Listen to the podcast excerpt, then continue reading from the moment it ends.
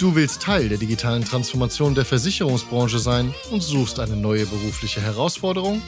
Dann höre jetzt genau zu. Berlin Direkt, der Digitalversicherer Made in Berlin, sucht zum nächstmöglichen Zeitpunkt einen Partner und Projektmanager Digital Insurance, einen Produktentwickler Versicherung und einen Senior Key Account Manager. Bei Berlin Direkt erwarten dich spannende Aufgaben in einem innovativen Arbeitsumfeld mit einem Fokus auf neue Geschäftsmodelle rund um Embedded Insurance und viele Weiterentwicklungsmöglichkeiten. Alle offenen Stellen findest du auf insurancemedia.de. Den Link dazu gibt's auch hier in den Show Notes. Das ist der Digital Insurance Podcast. Ich bin Jonas Pieler und als Managementberater liebe ich Business Innovation und die Herausforderungen der digitalen Transformation. In dieser gesponserten Ausgabe rede ich mit Dienstleistern über relevante, innovative Produkte für die Versicherungswirtschaft. Viel Spaß! Also liebe Freunde, heute spreche ich mit René Schönau. Er ist Director Product Marketing bei Guidewire Software und wir sprechen über ihr Kernversicherungssystem Insurance Suite und wie ein amerikanischer Softwarehersteller und ein deutscher Versicherer zusammenpassen. Willkommen zum Podcast René. Vielen Dank, Jonas. Sag noch zwei Sätze zu Guidewire, dann kennen wir das alle. Ja, sehr gerne. Ähm, das ist ganz witzig. Ich habe heute Morgen in der Vorbereitung für diesen Podcast habe ich eigentlich erst realisiert, dass wir dieses Jahr unseren 20. Geburtstag feiern. Also Guidewire. Glückwunsch. Soft danke. Softwareunternehmen. Ähm, wir sind halt 2001 gegründet worden im Silicon Valley. Ähm, wie gesagt, inzwischen 20 Jahre Erfahrung im, in der Lieferung von Softwaresystemen für die Schaden- und Unfallversicherung ähm, haben über 400 Kunden weltweit. Wir sind in über 36 Ländern unterwegs, haben in der Zeit auch die Erfahrungen über 1000 Implementierungen sammeln können. Und wir sind halt nicht nur ein rein amerikanisches Unternehmen, sondern wir haben weltweit Büros und speziell in Europa haben wir auch Entwicklungscenter in Dublin, in Madrid, in Krakau, um auch hier auch entsprechend die europäischen Märkte bedienen zu können. Das heißt, ihr habt jetzt eine Reihe von Produkten, die ich auch auf eurer Webseite gesehen habe, Insurance Suite Analytics, Policy Center etc. Mhm. Magst du einmal uns ein Gefühl geben, was das alles ist, wie das zusammenhängt und worum es dabei geht? Ja, klar, gerne. Ähm, also Insurance Suite ist, ich würde mal sagen, unser, unser Flagship-Produkt. Ähm, wir haben angefangen im Jahre 2001 ein Schadenmanagementsystem zu entwickeln. Nicht ich so mal klischeemäßig in der Garage, aber unsere Gründer haben damals für den ersten Kunden im, im Hotelzimmer entwickelt ähm, und haben dann, dann sind dann in diesem, ja, und sind dann in diesem Bereich Kernversicherungssysteme haben wir uns dann weiterentwickelt über die Jahre. Also wir haben das Schadenmanagementsystem zur Produktreife gebracht, haben dann Bestandsführungssystem auf den Markt gebracht und dann halt entsprechend, um die Kernsystemlandschaft abzuschließen, ein Ex-Casso-System. Bestandsführung ist Policy Center, Schadenmanagement ist Claim Center, in Excasso Billing Center. Alle drei Systeme sind einzeln lauffähig oder operational, können aber auch zusammengeführt werden unter dem Namen Guidewire Insurance Suite. Ähm, Natürlich sind wir in der heutigen Welt digital. Das heißt, wir haben dann vor vielen, vielen Jahren natürlich auch angefangen, entsprechend die digitalen Zugangskanäle für unsere Kernkomponenten zu entwickeln. Ähm, aber nicht nur für den Versicherungsnehmer, wie das heutzutage leider immer noch oft gesehen wird, dass digital einfach nur auf den ähm, Versicherungsnehmer zugeschnitten wird oder gesehen wird, sondern wir bieten es eigentlich für jeden Stakeholder im Versicherungslebenszyklus an, weil, glaube ich, heutzutage jeder diese digitale Erfahrung, diese digitale Erwartungshaltung gegenüber den, den Systemen hat. Kernpunkt bei uns dabei ist, dass die digitalen Komponenten direkt mit den Kernsystemen verzahnt sind. Also wir wollen vermeiden, dass zum Beispiel eine Produktdefinition, die ich im Kernsystem definiert habe, im digitalen System nochmal neu definiert werden muss. Dass Underwriting-Regeln direkt aus dem Bestandsführungssystem benutzt werden können. Dass Schadenregeln direkt aus dem Schadenmanagementsystem genutzt werden können. Also das ist so unser Bereich Kernversicherungssysteme. Dann haben wir vor einigen Jahren auch durch, auch durch Akquisition, sind wir in den Bereich Data und Analytics gegangen. Ähm, dort würde ich zwei Bereiche herausstellen. Das eine sind so die klassischen Operational Analytics. Da haben wir Lösungen im Portfolio für Business Intelligence, Data Warehouse, also so ich sage mal die typischen täglichen Reporting-Aufgaben. Aber wir haben auch im speziellen Bereich Risk Analytics haben wir zwei Lösungen. Zum einen für den Bereich Predictive Analytics, also Schadenfälle zum Beispiel in die Zukunft voraussagen, ähm, Voraussagen über die, in die Zukunft machen, über um Prämien besser zu berechnen.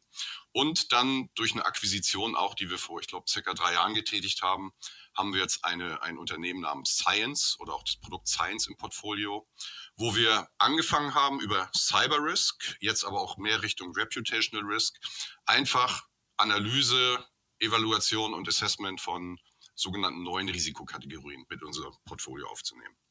Ähm, bei den digitalen Komponenten ist vielleicht auch noch wichtig zu erwähnen, ähm, wir haben natürlich auch Anbindungen an CRM-Systeme. Unter anderem haben wir da eine strategische Partnerschaft mit dem Unternehmen Salesforce, haben also direkt ähm, Vorintegration oder Integration mit dem Salesforce-System. Und jetzt als, als, ich sag mal, Weiterentwicklung auch unseres Unternehmens und unserer Software bieten wir jetzt auch verstärkt unsere Software im Software-as-a-Service-Modell an. Also wo wir weitreichend Aufgaben eines Versicherers übernehmen und ihm letztendlich Hosting-Kapazitäten, Managed Services-Kapazitäten zur Verfügung stellen und uns letztendlich um seine Software-Systeme kümmern auch. Und du hast gerade über digital gesprochen. Mit modern meinst du wahrscheinlich dann moderne Nutzerinterfaces, einfach zu bedienen, wie man es im Grunde heute auch schon von seinem iPhone in Anführungsstrichen erwarten würde? Oder was meinst du mit digital? Ja, digital natürlich einfach so, wie der, wie der, sagen der Versicherungsnehmer, der Schadenregulierer, der Underwriter, aber auch der Mitarbeiter im Unternehmen das heutzutage erwartet. Also letztendlich will jeder das Medium nutzen, was er gerade zur Hand hat oder auf das er gerade Lust hat. Und ob es dann das Telefon ist, das Tablet, das Laptop, der Computer. Ähm, unsere Systeme sind entsprechend alle, alle webbasiert und mit den neuesten, ich sag mal, responsiven Technologien auch ausgestattet. Das finde ich total relevant, weil was ich auch oft sehe, ist, dass Microsoft darauf setzt, ist, dass viele Hersteller sagen, okay, die Unternehmen selbst haben ein, ein IT-Support-Department, das damit beschäftigt ist, im Grunde Software- oder Computerprobleme von Mitarbeitern zu lösen und ihnen zu helfen und setzen im Grunde implizit darauf, dass das Department vor Ort ist und im Grunde die Probleme, die man selbst in der Software nicht sauber gelöst hat, selbst lösen können. Aber das ist ja hochgradig ineffizient. Und das sieht man ja aber gerade bei Software, die 20 Jahre alt ist oder sowas. Genau. Oder länger dass da einfach die Leute auch nicht verstehen, wie das funktioniert. Dann hast du da irgendwelche Fehler, dann gibt es da irgendwelche Schulungen, dann war die Schulung zwar gut, aber dann hat man es wieder vergessen, weil es halt doch nicht so intuitiv ist. Ja. Da gibt es ein großes Unternehmen mit drei Buchstaben aus Deutschland, was da ganz führend in solchen Sachen ist. Und das sehe ich mal wieder. Und was ich aber dankenswerterweise sehe und was ich ja verstehe, was ihr damit aufgreift, ist im Grunde, dass jetzt die Unternehmen auch begriffen haben, dass es relevant ist, dass die Effizienz der eigenen Organisation dadurch gesteigert werden kann, dass die Produkte, die intern verwendet werden, einfacher werden. Richtig? Ja. Ja, einmal das, also und das ist die interne Sicht mit der Effizienz. Aber ich glaube, ein großer Treiber ist heutzutage auch einfach wirklich der Benutzer, der draußen ist. Und, und wie gesagt, ich kann es nicht oft genug betonen. Der Benutzer ist nicht nur der Versicherungsnehmer, ja. Es gibt ganz viele Teilnehmer in diesem, in diesem Versicherungslebenszyklus, in der Wertschöpfungskette. Und jeder will einfach, wie gesagt, ich habe ein Telefon in der Hand, das ist ein Supercomputer und wenn ich da gerade Lust habe, damit umzugehen, dann mache ich das. Ja, also die Erwartungshaltung der, der Anwender treibt letztendlich die Art und Weise, wie Software heutzutage meiner Meinung nach entwickelt sein sollte. Richtig. Das heißt, und dass ich es richtig verstanden habe, eure Produkte haben nicht nur ein Interface, was nach innen gerichtet ist, wo im Grunde dann, wie gesagt, der Underwriter mitarbeiten kann, sondern hat auch Komponenten, die im Grunde nach außen gerichtet sind, wo dann der Endkunde darauf zugreifen kann. Habe ich das richtig verstanden? Genau. Genau, und halt, wie gesagt, nicht nur der Endkunde, also für den Endkunden bieten wir natürlich alle Funktionen an, damit er letztendlich seine, seine gesamte Police oder seinen gesamten Versicherungsbedarf, sage ich mal, auch im Self-Service darstellen kann. Aber es geht halt, wie gesagt, auch um Dienstleister innerhalb eines, eines Schadenbereiches, also Schadendienstleister sind entsprechend digital mit angebunden. Ähm, und, und ein Underwriter, der irgendwo unterwegs ist und vielleicht gerade ein, ein Gebäude, ein Gebäudeassessment macht. Ähm, und wie gesagt, der, der entscheidende Faktor ist auch, dass dort alles, was dort aufgenommen wird, also ein, ein, Dienstleister, der zum Beispiel gerade einen Schaden repariert und eine Rechnung einstellt, dass diese Rechnung zum Beispiel auch direkt dann im Schadenmanagementsystem landet. Also die, die Realtime-Synchronisation auch, um auch dort wie du es gerade eben erwähnt hast, auch eine Effizienzsteigerung herzuführen, dass es keine Wartezeiten mehr gibt, sondern dass ein Sachbearbeiter dann beim Versicherer direkt Zugriff auf die relevanten Daten hat, entsprechende Rechnungsprüfung, Rechnungsgenehmigung und alles, was dazugehört, auch durchführen kann. Bevor wir darauf eingehen, für wen die Produkte wirklich relevant sind, eine Frage, die mich interessiert, ist, wie habt ihr das hinbekommen, dass das so funktioniert? Denn das Problem ist ja oft, dass Unternehmen das eben nicht hinbekommen, weil die zu viele Legacy-Systeme haben, die dann nicht miteinander reden und so weiter und so fort. Liegt das daran, dass ihr im Grunde in 2001 angefangen habt, die Software zu entwickeln? Oder wie habt ihr es hingekriegt, dass das funktioniert? Ähm, meinst du jetzt von der technischen Seite? Ja, nicht, nicht zu technisch natürlich, aber ich meine, ähm, das Problem ist ja oft, dass du, dann hast du einfach super alte Systeme im Keller stehen, noch von den 80ern oder sowas und dann ja. da was, und dann hast du was Neues draufgeschraubt und dann hast du da noch ein Produkt dazu gebaut und hast dann so einen Flickenteppich an Geschichten und implizit beantworte ich hier meine Frage gerade selbst, aber ist egal. ähm, und die Hypothese ist, der Grund, warum ihr das könnt, ist, weil ihr im Grunde ein Produkt nicht aus einem Guss, das ist mir zu pauschal, aber ähm, im Grunde in sich konsistent entwickelt habt und im Grunde auch recht nicht neu, das ist auch der falsche Ausdruck, aber im Grunde nicht irgendwie seit hunderten von Jahren daran arbeitet, sondern im Grunde das vergleichsweise auf neuen Technologien in kurzer Zeit aufbauen konntet. Ja, also du, hast die Frage jetzt zum Teil beantwortet. Ja, Vielen Dank dafür. Aber äh, zwei, zwei Worte noch dazu. Also das eine ist, glaube ich, wirklich, dass wir von Anfang an immer das Ganze ganzheitlich auch gesehen haben. Ja. Und ein Fokus, den wir haben, sind wirklich die, die User Experiences und die User Journeys. Wir haben von Anfang an haben wir ein dediziertes Team in unserer, in unserer Entwicklung, die immer darauf schauen, wer sind die sogenannten Personas im, in der Wertschöpfungskette und welche Bedürfnisse haben die. Ja. Und letztendlich haben wir dann natürlich entsprechend die, die Software rund um diese Bedürfnisse entwickelt und nicht ja, Silos von Anfang an aufgebaut, sondern immer den Gedanken gehabt, es muss offen sein, es muss offen bleiben und letztendlich das Ganze immer aus Sicht dieser, dieser entsprechenden Personas und der Teilnehmer betrachtet.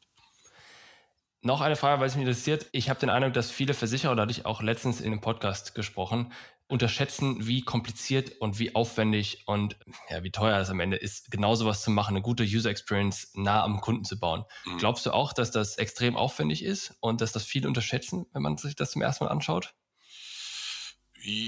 Ja, also unterschätzen sollte man es nicht, aber ich glaube, wenn man, wenn man die richtigen, richtig. wenn man die richtigen Tools und auch das richtige Vorgehen von Anfang an ähm, parat hat, dann kriegt man das durchaus in einem, in einem vernünftigen Umfang hin. Ähm, letztendlich kann man aber natürlich, ähm, warum, ich sag mal, warum sollte jeder Versicherer jetzt einen Dienstleister einzeln für sich betrachten, wenn er dann letztendlich auf das, was Guidewire macht, ja, was unser Kerngeschäft ist, wo wir sagen, wir sind Spezialist dafür, Software zu entwickeln für Personas. Und das ist ja auch der, der Grundgedanke von Standardsoftware ähm, warum sollte er das nicht nutzen, diese Expertise, die wir haben? Ja, wir, wir machen das seit über 20 Jahren inzwischen. Wir haben eine Entwicklungsmannschaft von über 800 Leuten weltweit. Wir investieren jedes Jahr über 200 Millionen US-Dollar in, in ähm, Forschung und Entwicklung. Und die Frage ist ja, sollte jeder Versicherer für sich die Personas neu anschauen? Das ist ja eigentlich eine Wiederholung und das Rad immer wieder neu erfinden. Muss ja nicht sein. Richtig, genau. Das, was ich gerade meinte, war bezogen auf deren Produkte dann, äh, nicht auf die Kernversicherungssoftware. Und das ist aber, was du gerade gesagt hast, ist ein relevanter Punkt, dass ihr im Grunde 800 Entwickler habt und von mir aus 200 Millionen investiert.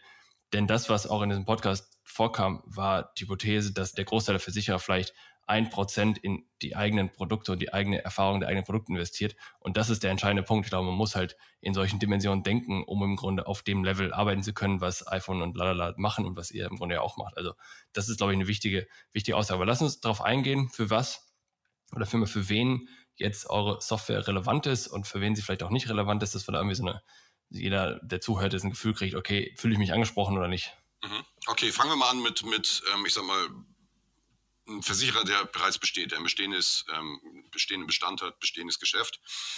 Da würde ich in erster Linie zwei Kategorien sehen. Die klassische Kategorie, die noch auf, einem, auf Legacy-Systemen setzt, die sehr viel Eigenentwicklung macht, die auch ein eigenentwickeltes Schadensystem, ein eigenes entwickeltes Bestandsführungssystem hat. Das ist, ich sag mal, unser erster Ansprechpartner. Ja.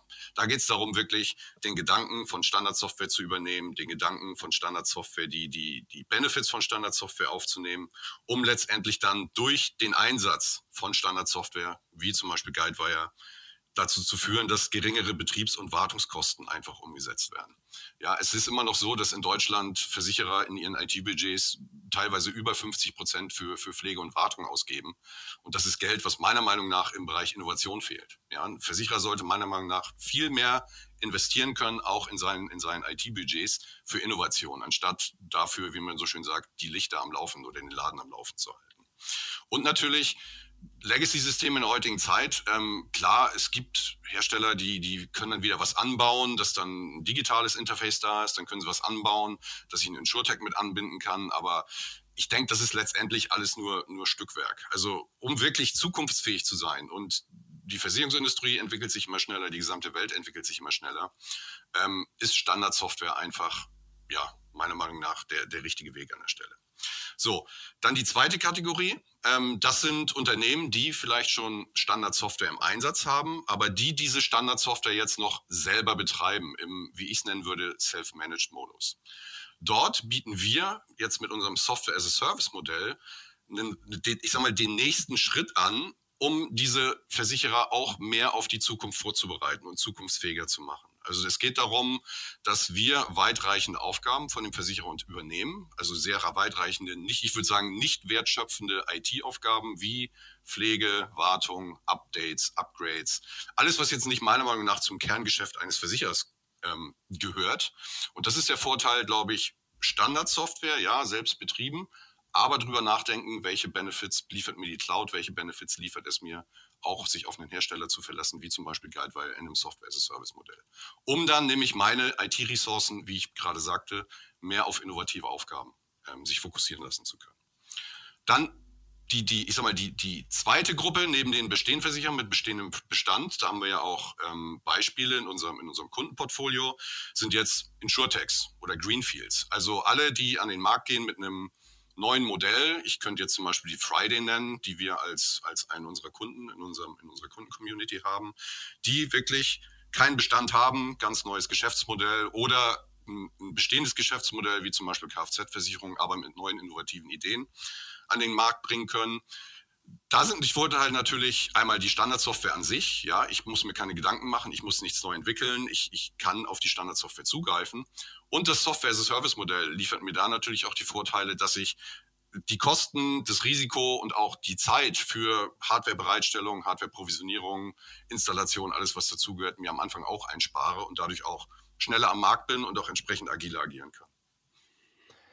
Das heißt, wenn ich mir das jetzt mal konkret vorstelle, bleiben wir bei diesem Software-Service-Thema. Mhm. Mm, jetzt hat heute von mir der Versicherer sein Rechenzentrum im Keller, in Anführungsstrichen, und von mir ist es mal 100 Kilometer weit weg. Und dort stehen dann Rechner rum, dort arbeiten Leute, die im Grunde damit beschäftigt sind, dieses System am Laufen zu halten und im Grunde Software aktuell zu halten. VAET und so weiter muss aktualisiert werden und sonstige mhm. ähm, Anforderungen. Das heißt, da löst du ja zwei Probleme mit. Wahrscheinlich einerseits die interne äh, und da kommt schon wieder der nächste Gedanke, aber den erzähle ich gleich, die interne, der Betrieb, quasi die Desktop-Computer, die da rumstehen, Telefonie und so weiter und so fort. Und zweitens aber auch diese Kernversicherungssoftware, die im Grunde den Datenbestand verwaltet. Und das heißt, diesen Teil dieser, dieser Kernversicherungssoftware, den könnte man im Grunde da rauslösen und sagen, okay, liebe Freunde, macht euch keinen Kopf mehr darum, ob jetzt eine Festplatte kaputt geht oder irgendein Server nicht mehr funktioniert oder irgendein Update nicht funktioniert oder weiß der Teufel was. Ja.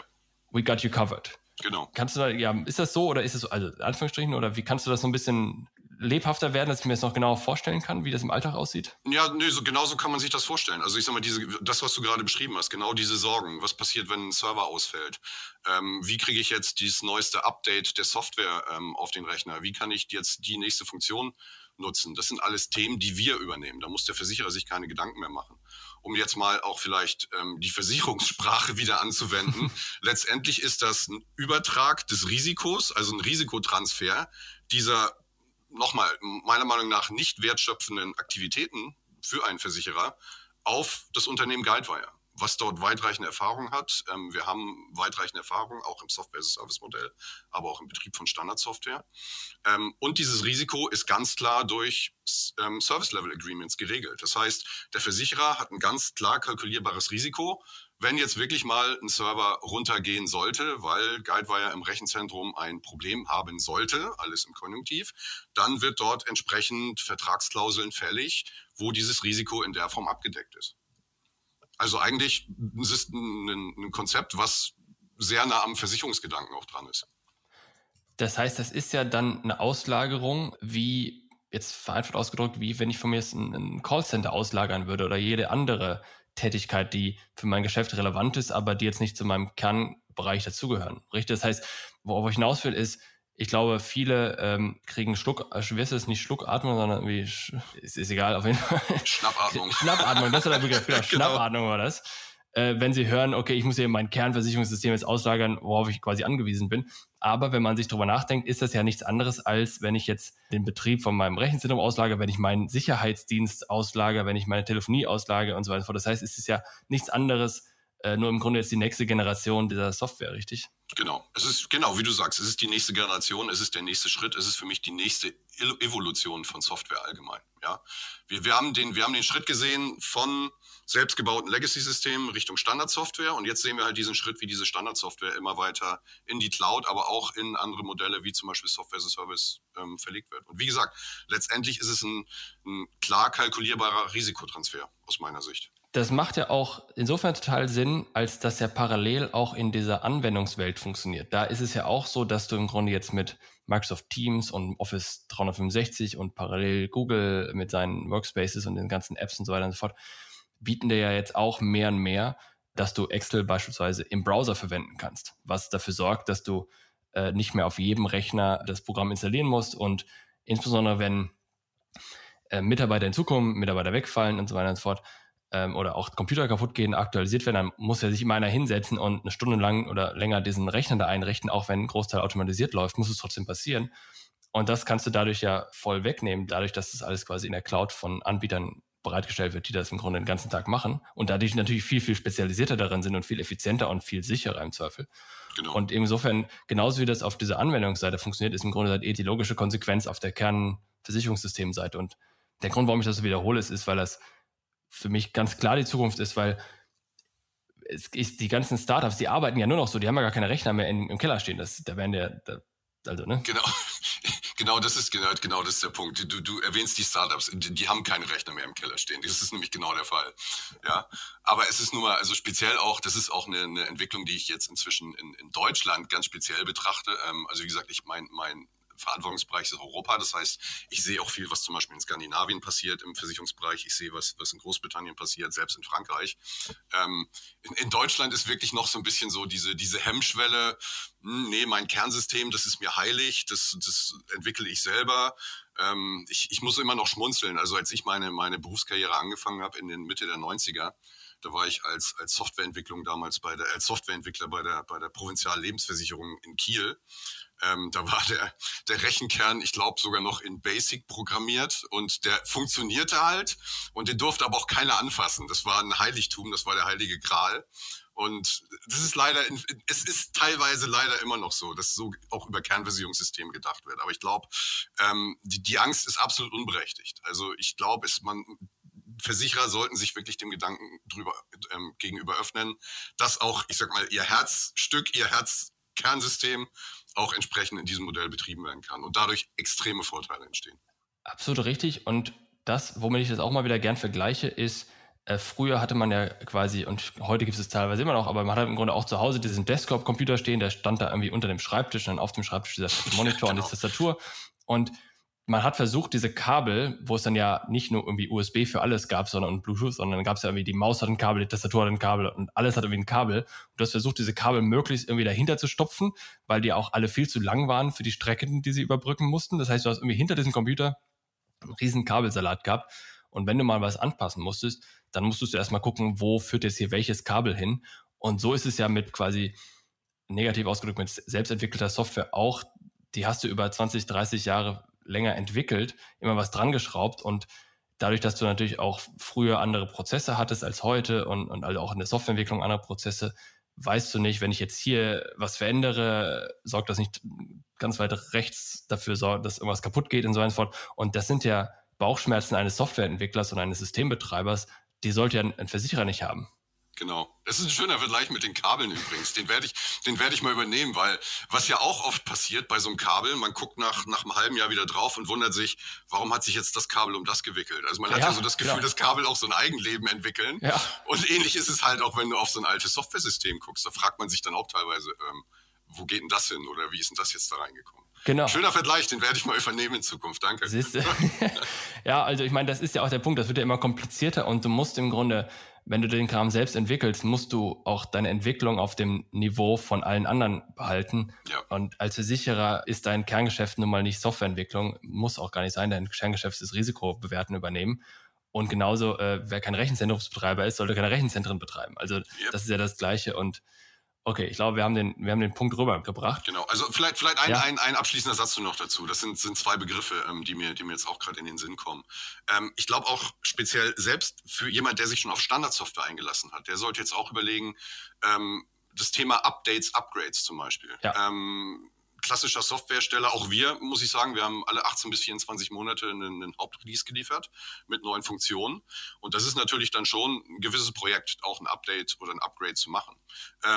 Auch da wenn ich mich auf Software as a Service einlasse, muss ich mir um diese Sachen auch nicht mehr diese großen Sorgen machen. Also wir haben jetzt zum Beispiel unseren Release-Zyklus, wo, wobei wir haben das auch für unsere Self-Managed-Kunden gemacht. Wir haben unseren Release-Zyklus zum Beispiel auf halbjährlich umgestellt ähm, und ermöglichen es unseren Kunden damit auch viel früher auf neue Innovationen, neue Funktionen, die wir entwickelt haben, zugreifen zu können. Und was dadurch entsteht, meiner Meinung nach, die IT-Agilität im Unternehmen wird extrem erhöht. Und was, was dann passiert, durch diese Erhöhung der IT-Agilität findet gleichzeitig eine, eine Steigerung der Agilität im Fachbereich, im Business statt. Und das ist, glaube ich, auch ein entscheidender Punkt, den man nicht außer Acht lassen sollte. Ja, definitiv. Gerade das Thema Updates ist ja immer wieder nervig und ähm, man sieht, wenn man sich die Browser anschaut, Chrome-Browser, da macht man ja gar keine Updates mehr heutzutage. Genau. Da muss man vielleicht mal den Browser neu starten, okay, aber das war's. Und bei Windows und so weiter fort, da muss man dann irgendwie immer Updates machen und dann ist das Ding irgendwie für, für eine halbe Stunde nicht zu gebrauchen. Und genauso gibt's ja dieses Chrome-Betriebssystem von, von Google, was ja auch alle sechs Wochen oder so ein Update rausbringt, wo du das Ding einmal neu startest und fertig ist ungefähr. Und das ist ja auch die Zukunft, dass du einfach von diesen Updates nicht mehr mitbekommst. Genau. Und auch das kannst du ja über Software as a Service lösen. Ja, genau. Aber okay, das heißt, Jetzt ist das für alle im Markt relevant oder gibt es Versicherer, wo du sagst, okay, liebe Freunde, super, aber für euch ist es vielleicht nicht das Richtige oder wie, wie gruppierst du das ein? Also Software as a Service ist sicherlich etwas, worüber sich jeder, wirklich jeder Versicherer Gedanken machen sollte. Also ob es ein kleiner Versicherer ist, wie gesagt, ähm, wenn ich davon, davon rede, Greenfield Startup meinetwegen auch, ähm, die müssen sich gar nicht den Kopf zerbrechen mehr über, über Hardwarekosten, über Hardwareprovisionierung, Bereitstellung. Das sind alles Sachen, die ein Dienstleister entsprechend, entsprechend übernehmen kann. Ähm, also da, von daher sehe ich jetzt, jetzt keine Beschränkung. Ähm, wenn wir vielleicht mal so ein bisschen in die Richtung gehen wollen, an wen Guidewire sich richtet. Ja. Ähm, die Frage ist vielleicht auch, ich sag mal, interessant. Ähm, also ich, wie ich es am Anfang gesagt habe, also unser Kerngeschäft ist wirklich Schaden- und Unfallversicherung. Das heißt, wir bieten die Softwareplattform für Schaden- und Unfallversicherer. Das heißt, wenn jemand Leben- oder Krankenversicherung im Portfolio hat, ähm, dann wird er das nicht mit einer Software von Guidewire umsetzen. Wie gesagt, Fokus, Schaden und Unfall.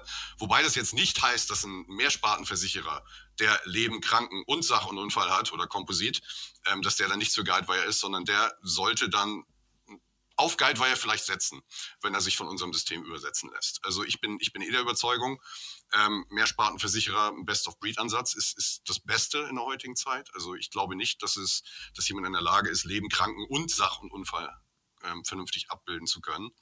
Aber wie gesagt, Guidewire, Fokus, Komposit, Schaden- und Unfallversicherung. Da sind wir zu Hause, da haben wir uns darauf fokussiert. Und das haben wir auch bewusst gemacht, weil dort alles richtig zu machen, dort wirklich alles so aufzubauen, dass man den Kunden im Auge hat, dass man, ich sag mal, alle Stakeholder in, in, diesem, in dieser Wertschöpfungskette im Auge hat, das ist schon komplex genug.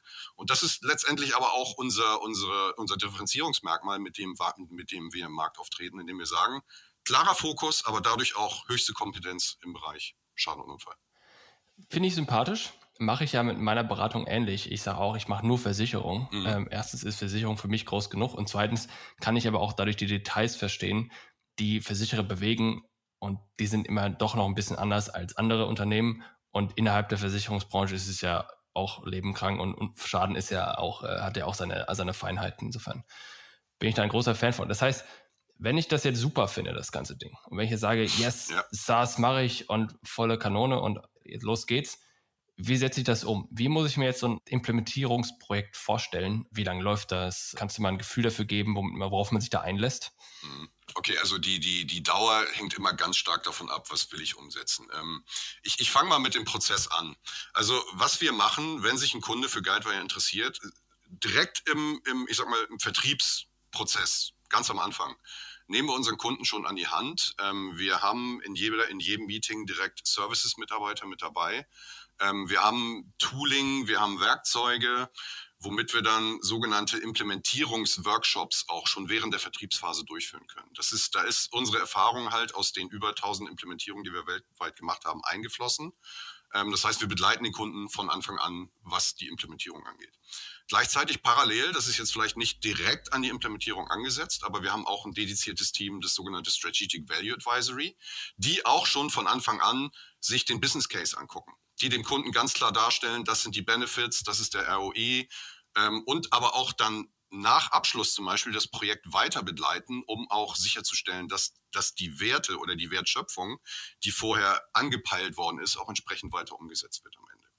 So, also zurück zur Implementierung. Vertriebsphase fangen wir an mit Implementierungsworkshops. Wenn sich ein Kunde dann für Guidewire entscheidet, was wir dann natürlich immer hoffen in dem Fall, ähm, dann starten wir mit einer sogenannten Inception-Phase. Auch dort, wie gesagt, aus unserer weitreichenden 20-jährigen Erfahrung im Bereich Software-Implementierung, Kern, ähm, Kernsystemimplementierung, ähm, haben wir weitreichende Tools. Wir fangen meistens an mit den sogenannten User Stories, um die User Stories dann entsprechend abzugleichen mit den User Stories, mit den gewünschten User Stories im Versicherungsunternehmen, um dann entsprechend halt Prozesse abzubilden, Prozesse zu verstehen, Integration zu verstehen und letztendlich so das gesamte System dann durchzuplanen. Eine Frage User Story ist, machen wir ein Beispiel. Äh, User Story heißt zum Beispiel, ähm, wie läuft der Antragsprozess ab? Das heißt, wir haben grafische Unterstützung, wie der Antragsprozess im Guidewire-System abgebildet ist im Moment, in der Standardsoftware halt. Und dann decken wir das, legen wir das über die Anforderungen des Kunden, welche Anforderungen er jetzt an den, an den ähm, Antragsprozess zum Beispiel hat. Ähm, entscheidend ist es, und ich glaube, das ist auch ein ganz wichtiger Punkt, und da kommen wir dann auch in den Bereich Implementierungsaufwände und was muss und was ist vielleicht nice to have bei so einer Implementierung. Standardsoftware bedeutet ja, ich lasse mich auch in den Standard ein. Das heißt, ähm, ein Versicherer der jetzt sich vornimmt, ich möchte Standardsoftware in meinem Unternehmen einsetzen, ich möchte mein Unternehmen effizienter machen, ich möchte es moderner machen, der sollte natürlich Abkehr davon nehmen, jetzt seine alten Prozesse, die er vielleicht auf einem auf einem alten IBM Mainframe-System selbst entwickelt hat, genauso abzubilden. Also wir stellen das teilweise immer noch fest, dann selbst im, im Vertriebszyklus, wo wir dann anfangen auch mit den Fachbereichen zu sprechen, wo wir sogenannte Role Observations machen mit den Benutzern. Ähm, das natürlich, ich sage mal, das ist ein menschliches, ein, ein, ein menschliches Attribut.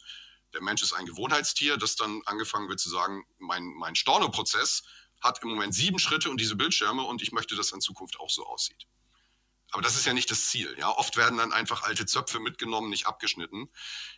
Wichtig ist es wirklich, sich auf das zu fokussieren, was wirklich notwendig ist. Also auch meiner Meinung nach ein sogenannter MVP-Approach, Minimal Viable Product. Wirklich fokussieren bei den Anforderungen, fokussieren bei der Entwicklung und sich genau überlegen, sind das jetzt Änderungen, die mir Mehrwert bringen für mein Geschäft in Zukunft? Oder sind das einfach nice to have Sachen, auf die ich vielleicht verzichten kann? Da gibt es natürlich unterschiedliche Betrachtungsweisen im Bereich Usability, User-Effizienz. Aber man muss diesen Gedanken verinnerlichen, dass man jederzeit hinterfragt, wenn ich eine Veränderung an dem System vornehme, dann bedeutet es natürlich auch erhöhten Implementierungsaufwand. Aber dann sollte ich auch hinterfragen, ob der Aufwand letztendlich den Mehrwert bringt, den ich mir davon verspreche. Das heißt, dann macht ihr so eine Art Prozessoptimierungsberatung mit dabei in, in so einer Leitform? Wie, wie, muss ich mir das vorstellen? Ja, so kann man sich das vorstellen. Ähm, wir sind jetzt natürlich nicht ein, ein Prozessoptimierungsberatungshaus, aber aus unserer Erfahrung von diesen, ich sag mal, 20 Jahren Umsetzung von Kernsystemen weltweit, kennen wir natürlich auch viele der, der Problemfelder und haben natürlich auch die, die Möglichkeit, unsere Kunden darauf hinzuweisen, Entscheidend ist auch, wie gesagt, dass parallel dieses Strategic Value Advisory Team auch immer begleitet und, und sich den Benefit auch anschaut und auch jedes Mal drauf schaut, okay, das ist jetzt eine Veränderung, so sieht der Prozess aus, das ist der Mehrwert, der hinten rauskommt. Möchtest du das wirklich umsetzen, lieber Versicherer? Ähm, aber ich glaube wirklich, der, der entscheidende Punkt, ich, ich glaube, das kann man gar nicht oft genug wiederholen, weil das ist auch immer noch eine Sache, die wir, nicht nur in Deutschland, sondern das ist wirklich eine, eine globale Sache, die wir einfach feststellen dass am Anfang der Gedanke immer noch da ist, ich, ich versuche jetzt so viel wie möglich aus meinem alten System rüber zu retten, das neue System. Und das ist, das ist einfach nicht Ziel und Zweck der Sache. Da, da werde ich letztendlich nicht viel durchgewinnen am Ende. Was war die schnellste Implementierung, die ihr so hingelegt habt? Ja, die, die schnellste Implementierung war tatsächlich in Deutschland. Ähm, ich glaube, da können wir auch ein bisschen stolz drauf sein. Das ist ja, glaube ich, auch durch die Presse gegangen. Das ist Friday, wo wirklich Friday innerhalb von 60 Tagen das System aufgebaut hat, hochgezogen hat und damit in der Lage war, zum damaligen Zeitpunkt, ich habe das Jahr jetzt ehrlich gesagt vergessen, aber pünktlich zum Start Kfz-Geschäft, ja, das sind ja immer die berühmten drei Monate am Jahresende, bereit zu sein und erfolgreich in den Markt einzutreten. Das heißt dann im Grunde der Einfluss, der auf den Umfang dieser Implementierung maßgeblich nimmt, ist dann wahrscheinlich, wie viel Legacy habe ich, wie viel Bestand habe ich, wie viele verschiedene Produkte habe ich, wie groß ist meine Organisation, wie weit sind die Leute auseinander, hierarchisch und so weiter und so fort. Und je größer das alles wird, desto mehr Aufwand wird es wahrscheinlich, weil du einfach viel mehr Elemente miteinander kombinieren musst. Richtig? Genau, genau. Das sind, das sind natürlich alles Faktoren, die mit einspielen. Ähm, inwieweit habe ich einen Bestand, der dann migriert werden soll in die Systeme? Migration ist natürlich auch mal ein, ein spannendes Thema. Ähm, wie viele Produkte oder wie viele Sparten will ich jetzt, will ich jetzt umsetzen? Und was wir da halt auch empfehlen, ist auch dort phasenweise vorzugehen. Also es gibt Kunden, die wollen den, den totalen Big Bang Approach gehen. Ähm, die wollen alles auf einmal umstellen und dann alles live gehen. Das, das, ja, wenn sie es wollen, dann hat das sicherlich Berechtigung.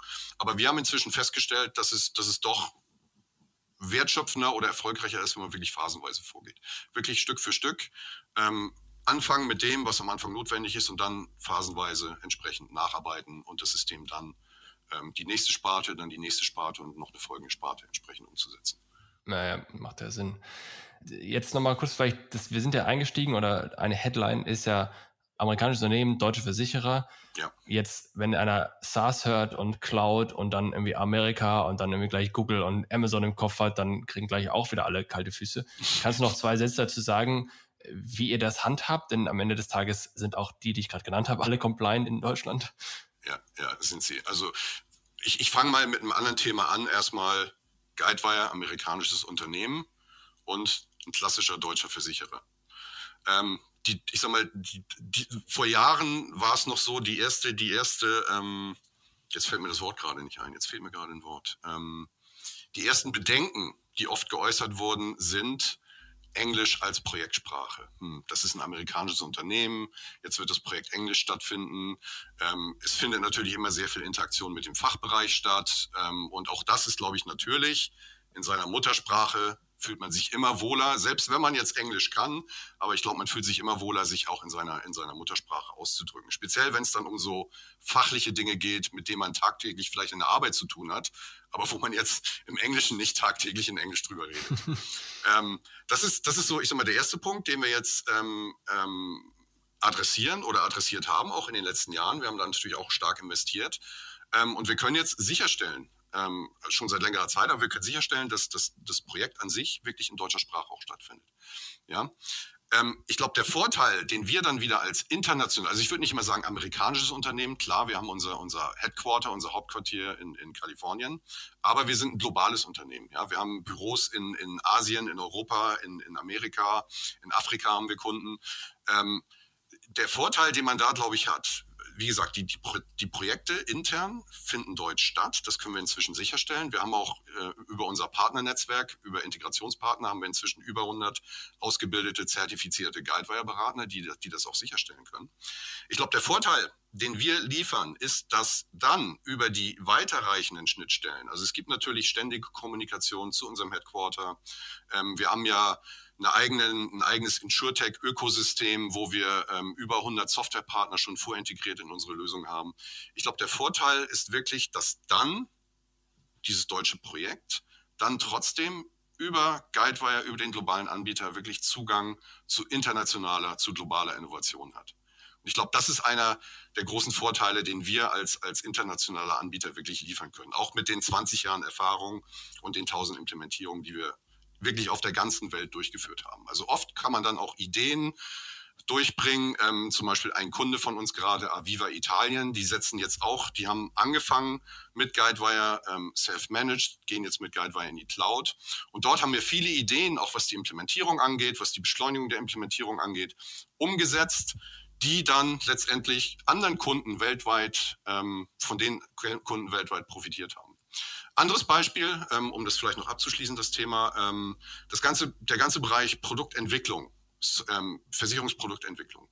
Ähm, dort haben wir vor, vor einigen Jahren ähm, in einem Implementierungsprojekt mit, mit, mit einem deutschen Versicherer, mit, mit ähm, der Zürich zusammengearbeitet und haben im Rahmen dieser Implementierung haben wir Tools entwickelt, um diese ganze Produktentwicklung mit dem Fachbereich, mit der IT zu optimieren. Visueller zu gestalten, über Mindmaps Produkte zu gestalten und auch die, die, das Deployment, die Live-Schaltung der Produkte zu beschleunigen, so dass man dort keine, keine Wartungsintervalle mehr abwarten muss.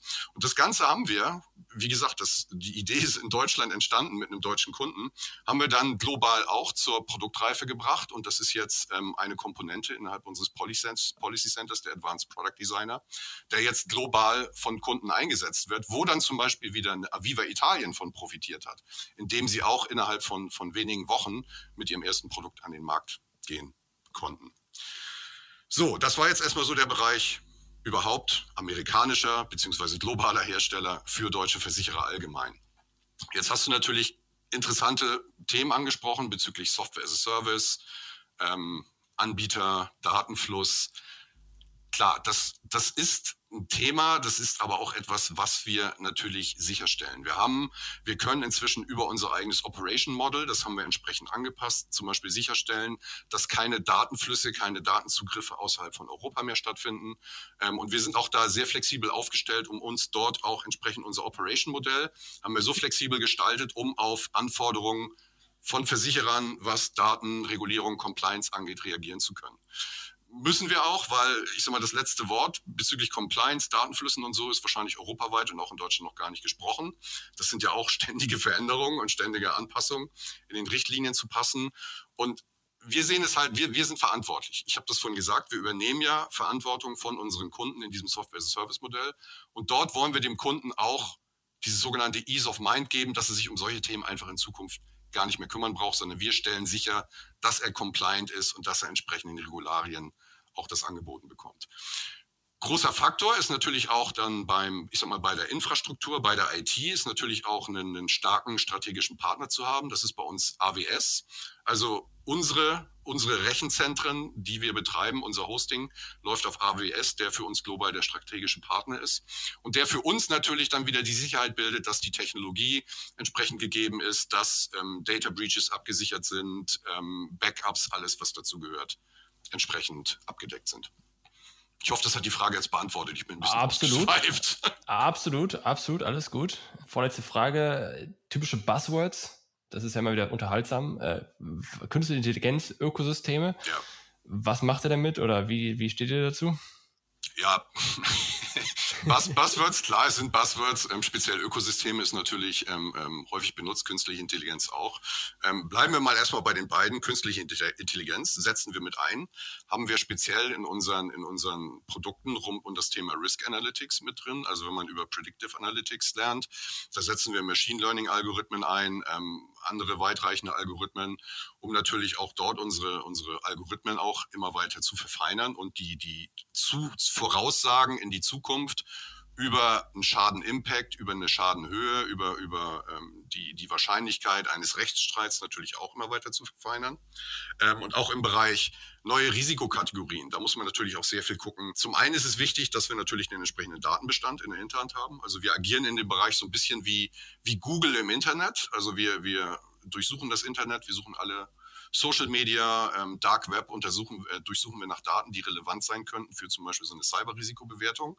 Ähm, wir werfen das aber nicht weg, sondern wir speichern diese Daten. Wir sitzen auf einem riesen Datenbestand und können da natürlich auch mit Algorithmen, künstlicher Intelligenz ähm, entsprechend dann Abhängigkeiten zwischen Cyberrisiken feststellen. Also auch Richtung Kumulrisiko, ähm, ähm, ähm, Silent Cyber können wir immer genauere Voraussagen treffen und den Versicherer in die Lage versetzen, solche Risiken besser einzuschätzen und dann auch besser bepreisen zu können in seinem Portfolio.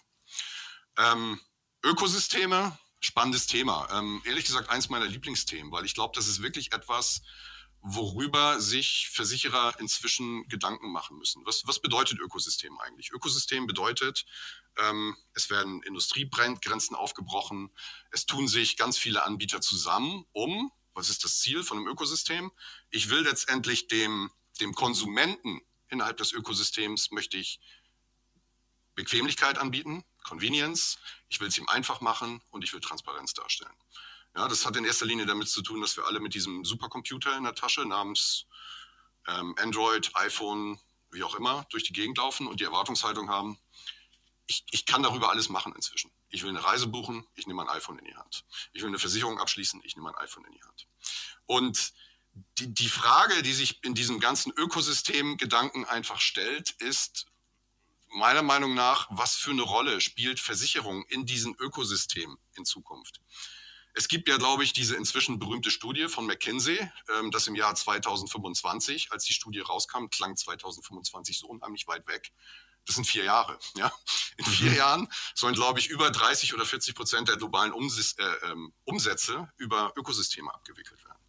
Und wir sehen ja auch immer mehr diese Ökosystem-Player, Amazon, Netflix, die machen es den Kunden unheimlich bequem. Und das sind die Player, die letztendlich dann auch Zugriff auf den Kunden haben, Einsichten in die Kunden haben, genau verstehen, was die Kunden wollen oder die Konsumenten und dementsprechend natürlich ähm, maßgeschneiderte Lösungen anbieten können. Frage ist jetzt, welche Rolle spielt Versicherung? Wird Versicherung oder werden Versicherer in der Lage sein, eine wirklich aktive Rolle zu spielen, eigene Ökosysteme aufzubauen?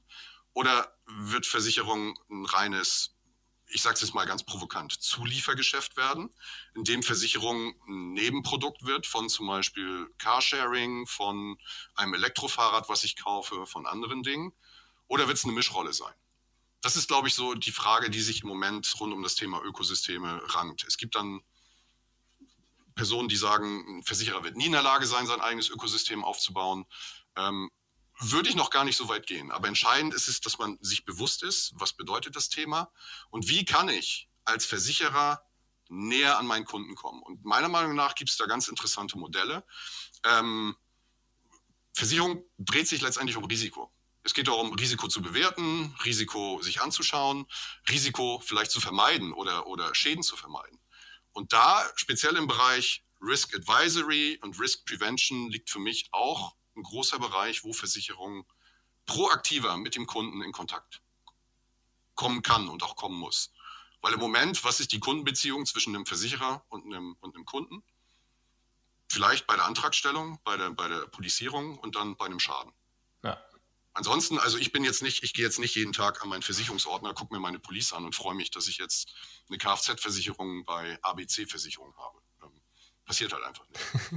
Aber ich glaube, ich glaube interessante Modelle und das sind sind ähm, ein paar. Also ich habe ich habe vor einigen Wochen habe ich habe ich auf einer Veranstaltung in, in Großbritannien dort ganz interessante Diskussion geführt, wo wo es darum geht. Letztendlich beeinflusst unser tagtägliches Verhalten Risiko.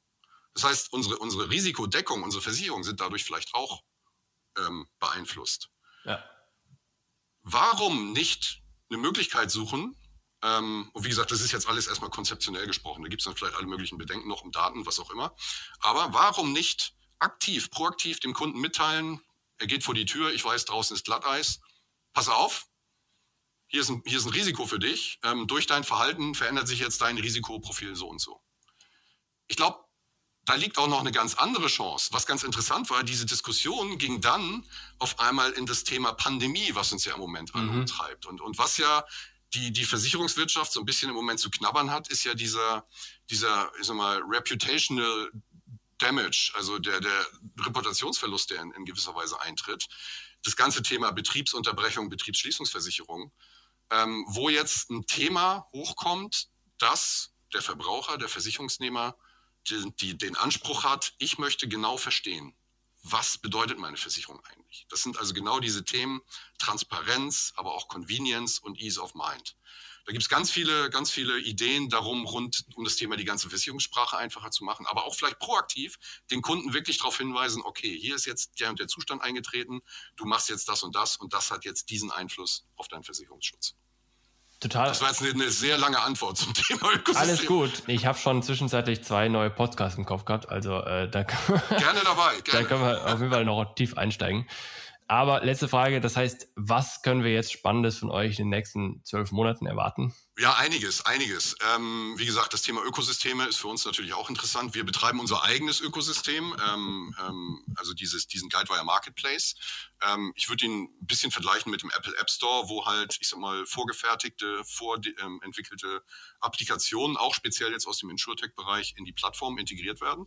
Ähm, dort sind wir natürlich dabei, weitreichend unsere, unsere, unser Partnerportfolio zu erweitern, ähm, sind dort aktiv dabei, Partner in, in unser Programm mit aufzunehmen. Ähm, von der, von der Software-Seite her, ähm, zum einen, man wird jetzt häufiger innovative Funktion von uns sehen. Wir haben unseren Release-Zyklus halt verändert auf halbjährlich. Das heißt, jedes halbe Jahr gibt es ein neues Release, was auch entsprechend mit neuen Funktionalitäten auffahrt, äh, aufwartet. Und das, das aktuelle Thema bei uns ist, das haben wir jetzt ähm, im November auf unserer, auf unserer eigenen User-Konferenz, die jetzt dieses Jahr virtuell stattgefunden hat, vorgestellt, ähm, rund um das Thema Zukunft des Schadenmanagements. Wir nennen das Ganze Autopilot. Das ist im Moment, ist es ein, Prototyp, ein Konzept, was wir jetzt aber sehr schnell zur Produktreife bringen. Und da geht es darum, durch den Einsatz von digitalen Technologien, durch den Einsatz von Ökosystemintegration, Insurtechs, durch den Einsatz von künstlicher Intelligenz, durch den Einsatz von, von ich sag mal, klassischer Softwaretechnologie im Bereich Workflow, Prozess, ähm, die, die Schadenautomatisierung, das Schadenmanagement zu revolutionieren. Also wir gehen weg von dem Gedanken, dass Schadenbearbeitung manueller Prozess ist und Automatisierung die Ausnahme ist, sondern wir ändern das Paradigma in die Richtung, dass eigentlich die Automatisierung der Standard sein sollte und manuelle Bearbeitung die Ausnahme sein sollte. Und ähm, da kann man vielleicht ein bisschen drauf gucken. Thema Autopilot Guidewire, wenn man daran Interesse hat, das vielleicht ein bisschen zu verfolgen, lade ich jeden recht herzlich ein. sehr schön. Herzlichen Dank. Das hat mir sehr viel Spaß gemacht. Mir auch. Danke, Jonas. Das war eine weitere Ausgabe des Digital Insurance Podcast. Wenn dir diese Ausgabe gefallen hat, dann hinterlasse uns deine Meinung bei Apple Podcasts. Und wenn du wissen willst, wie du die Herausforderung der digitalen Transformation in deinem Unternehmen meistern kannst, kontaktiere mich per LinkedIn oder unter pilaco.com.